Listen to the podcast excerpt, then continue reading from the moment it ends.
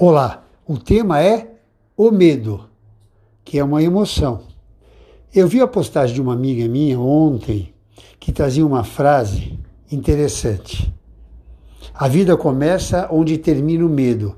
Frase atribuída ao mestre espiritual indiano Osho. E eu vou contribuir dizendo que existem dois tipos de medo. Um que é o natural, que é o fisiológico, que é o adaptativo, que é o funcional. Está presente em todo o reino animal e é um precioso instrumento de sobrevivência e de preservação da vida. O outro medo é aquele patológico, excessivo, que rebaixa nossas qualidades físicas e psíquicas, dificulta o nosso aprendizado, as nossas assertividades.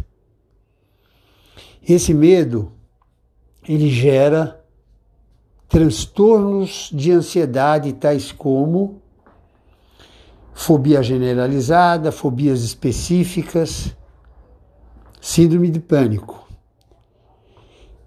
que requerem tratamento especializado com psicólogos ou psiquiatras.